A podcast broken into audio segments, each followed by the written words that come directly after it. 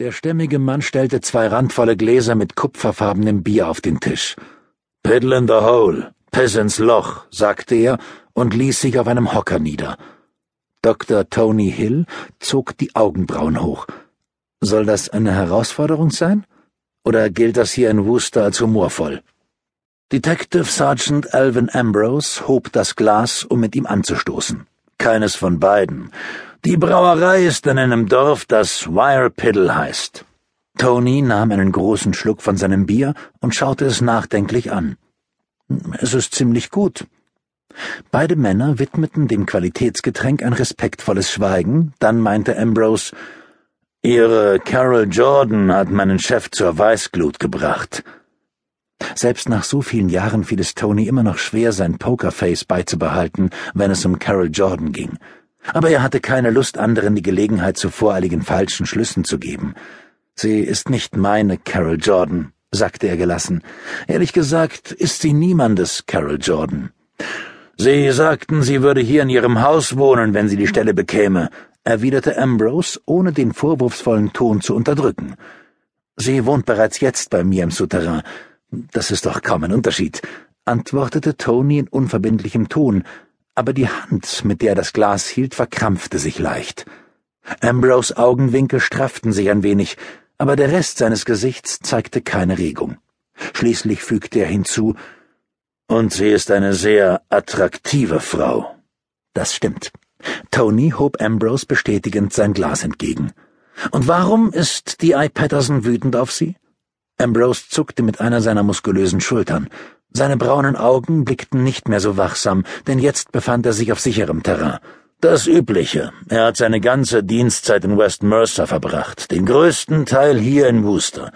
Als die Stelle des Detective Chief Inspector frei wurde, sah er sich schon befördert.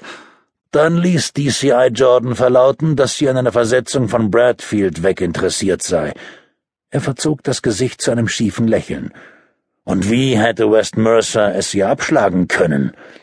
Tony schüttelte den Kopf. Das weiß ich genauso wenig wie Sie. Bei Ihrer Erfolgsbilanz. Bei der ersten leisen Andeutung im Flurfunk wusste Patterson gleich, dass er keine Chance hatte. Nicht unbedingt, warf Tony ein. Es gibt Vorgesetzte, die Carol als Bedrohung sehen könnten. Die Frau, die zu viel wusste. Ambrose lachte in sich hinein. Es klang wie ein tiefes, unterirdisches Grollen. Aber hier halten Sie sich für das Maß aller Dinge. Sie würden DCI Jordan als eine Preistaube sehen, die in den heimatlichen Schlag zurückfliegt. Sehr schön ausgedrückt. Tony nippte an seinem Bier und genoss das bittere Hopfenaroma. Aber Ihr D.I. Patterson sieht das anders? Während Ambrose nach Worten suchte, trank er sein Glas fast leer. Für ihn ist es nicht leicht, sagte er schließlich. Es ist bitter zu wissen, dass man übergangen wurde, weil man nur der Zweitbeste ist. Also muss er etwas finden, das es für ihn erträglicher macht.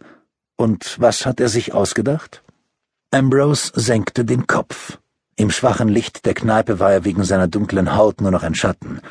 Er stänkert herum über die Gründe für ihren Umzug. Zum Beispiel, dass sie ihnen nur folgt, weil sie das große Haus geerbt und sich entschieden haben, von Bradfield wegzuziehen. Carol Jordans Entscheidungen zu verteidigen war nicht seine Aufgabe. Doch Tony konnte sich auch nicht einfach ausschweigen. Wenn er schwieg, würde er damit nur Pattersons trostlose Sicht der Dinge bestätigen. Er sollte Ambrose zumindest eine Alternative aufzeigen, die er in der Kantine und im Büro vorbringen konnte. Vielleicht. Aber ich bin nicht der Grund, weshalb sie Bradfield verlässt. Sie hatte einen neuen Chef und er fand, ihr Team sei zu kostspielig. Sie hatte drei Monate Zeit, um ihm das Gegenteil zu beweisen. Tony schüttelte betrübt lächelnd den Kopf. Sie hat einen Serientäter zur Strecke gebracht, zwei alte Mordfälle gelöst und eine Bande von Menschenhändlern hochgenommen. Das nenne ich doch eine beachtliche Erfolgsrate, befand Ambrose. Nicht beachtlich genug für James Blake. Die drei Monate sind um und er hat angekündigt, er werde die Einheit am Ende des Monats auflösen. Sie hatte schon beschlossen, dann nicht mitzuspielen. Dann wurde dieser Job in West Mercer frei und sie musste nicht einmal den Vermieter wechseln. Ambrose warf ihm einen belustigten Blick zu und leerte sein Glas. Nehmen Sie noch eins. Ich hab noch. Als Ambrose zur Theke ging, bemerkte er, wie die junge Kellnerin das ungleiche Paar stirnrunzelnd musterte. Ambrose und er, das war weiß Gott eine seltsame Kombination.